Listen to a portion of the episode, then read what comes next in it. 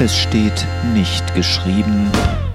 Streitet nicht über Meinungen, denn ihr sollt euch der eigenen Meinung nie zu sicher sein. Klingt vernünftig. Wer weiß schon, wer wirklich recht hat. Paulus wollte keinen unproduktiven Streit in der Gemeinde. Wo es nur um pure Meinung geht, ist das keine Spaltung wert. Heutzutage laufen solche Appelle unter dem Schlagwort der Akzeptanz. Man toleriert nicht nur, dass andere eben eine andere Auffassung haben können, sondern akzeptiert deren Meinung, erkennt sie damit letztlich als gleichwertig zur eigenen an. Das beendet natürlich jeden Streit, wenn man der eigenen Meinung nicht mehr traut als der eines anderen.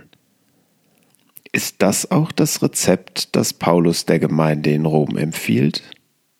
Streitet nicht über Meinungen. Ein jeder sei in seiner Meinung gewiss.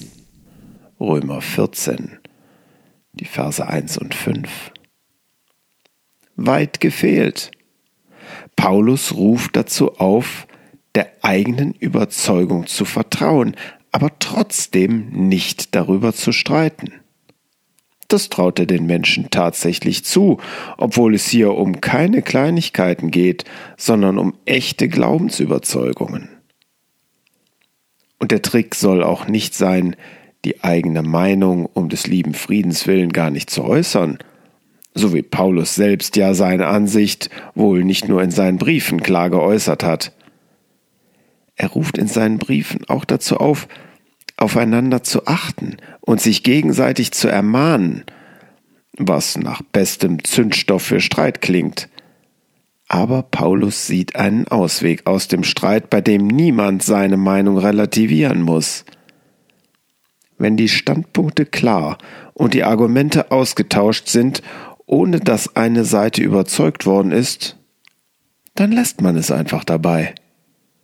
Man muss nicht dauernd dieselben Diskussionen wiederholen, muss nicht weiter kämpfen, bis andere meine Meinung übernommen haben.